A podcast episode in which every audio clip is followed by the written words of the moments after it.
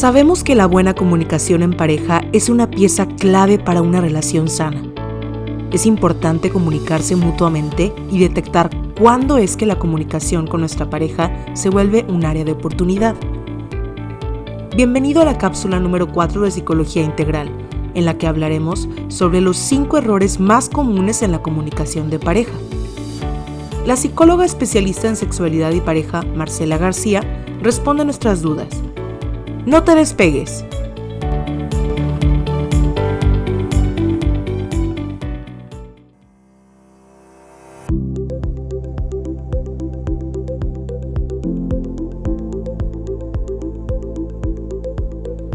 ¿Por qué es importante saber sobre este tema? La pareja ha sido un foco de estudio desde hace alrededor de 100 años. ¿Puedes creerlo? Sí, los primeros consejeros matrimoniales surgieron en Alemania como parte del movimiento eugenésico y tan solo 10 años después se crearon diversos institutos en Estados Unidos bajo las mismas circunstancias que el primer país. Es importante saber sobre este tema porque vivir en pareja es parte de nuestro día a día y te será de gran utilidad conocer estos errores para estar consciente de ellos y así poder evitarlos.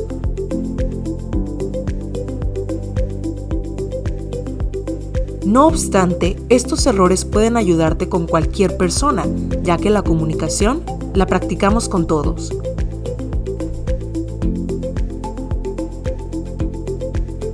Ahora definamos qué es la comunicación. La comunicación es cualquier interacción entre dos o más personas, ya sea de manera verbal o no verbal. ¿Y la terapia de pareja?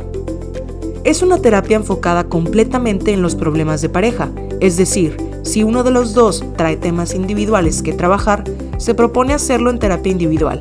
Sin embargo, se podrían llevar en conjunto y así lograr un proceso terapéutico más favorable.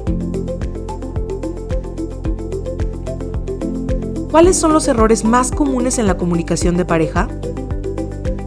Diversos autores proponen ideas. Te presento los que más se repiten comparándolos con los trabajados en terapia, presentándote así información confiable y real.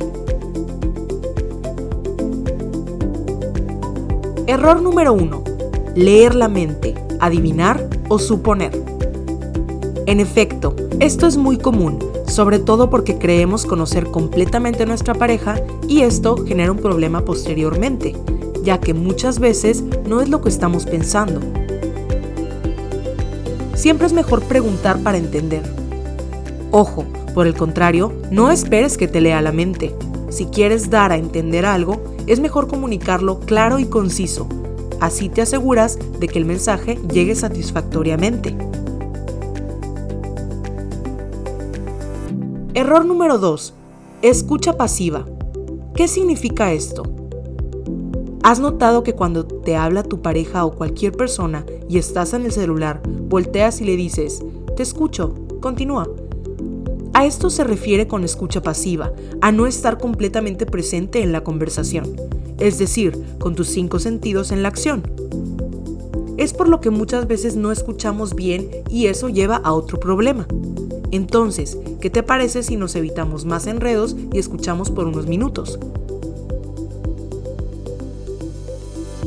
Pongamos este ejemplo del psicólogo John Gottman, investigador estadounidense y terapeuta más influyente del último cuarto de siglo que se encargó de crear el método Gottman para parejas junto con su esposa Julie. Él dice, cuando tu pareja está molesta por algo, el mundo se detiene y tú escuchas, refiriéndose específicamente a la situación de un problema. Pero yo agrego en general para la comunicación. ¿Qué pasa si no solo detenemos el mundo cuando mi pareja está molesta? ¿Qué pasaría si escuchara con el objetivo de entender y no solo de responder?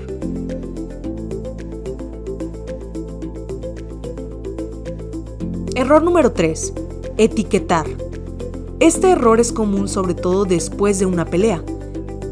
Al querer dar a entender nuestra molestia, podemos caer en el afán de ejemplificar lo que nuestra pareja nos hizo sentir con sus acciones, pero estereotipándola. Por ejemplo, eres muy desordenado o muy irresponsable, pero la realidad es que no siempre es así. Es diferente si decimos, se me hizo un acto muy irresponsable. Error número 4. Interrumpir cuando mi pareja está hablando. Suena conocido, ¿cierto? Incluso es normal que estés platicando con un amigo y quieras hacerlo, porque se vienen ideas a la cabeza y lo que queremos es transmitirlas. Sin embargo, esto funciona diferente en la pareja, pues nos gusta sentirnos escuchados cuando nadie más lo hace. Nos gusta sentirnos en confianza como con nadie más y por último, si queremos comunicar nuestra molestia, queremos que el mensaje sea bien notificado con la finalidad de solucionar el problema.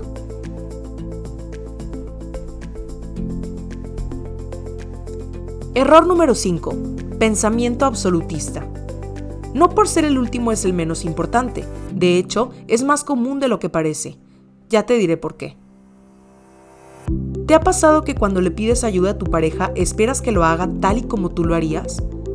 O por ejemplo, ¿te molestas cuando no comparten las mismas opiniones o creencias? De esto se trata este error. Se considera como una dificultad para aceptar diferentes perspectivas a las de uno mismo y se refleja al querer imponer conductas como tienes que o debes de. Lo anterior implica ceder y claro, es parte de una relación. No obstante, cuando no es mutuo, el otro puede cansarse y desembocar un nuevo problema. Errores en la comunicación siempre habrá, pues somos seres humanos y es parte de la vida. Sin embargo, si cada día buscamos ser más conscientes de ellos, aumentamos la probabilidad de reconocerlos y modificarlos. No es sencillo, pero tampoco imposible. Es levantarte todos los días y tomar la decisión de que así va a ser. Te invito por último a ver el problema de pareja como un problema externo a ustedes. Es decir, imagina que están sentados alrededor de la mesa tratando de llegar a un acuerdo sobre quién lava los platos. Sé que es una tarea complicada y exhaustiva, pero imaginen que son los platos contra ustedes dos, no uno contra el otro debido a los platos. Ahora, siendo un equipo, ¿cómo van a solucionar este problema? Exacto, esa es la tarea día con día.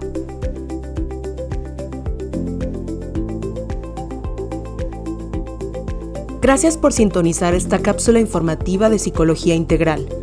Si te gustó el contenido, compártelo con tus conocidos. Podría serle de gran utilidad. Para más información y contacto con nuestros psicólogos, consulta nuestro Instagram, arroba integral MX. Hasta la próxima.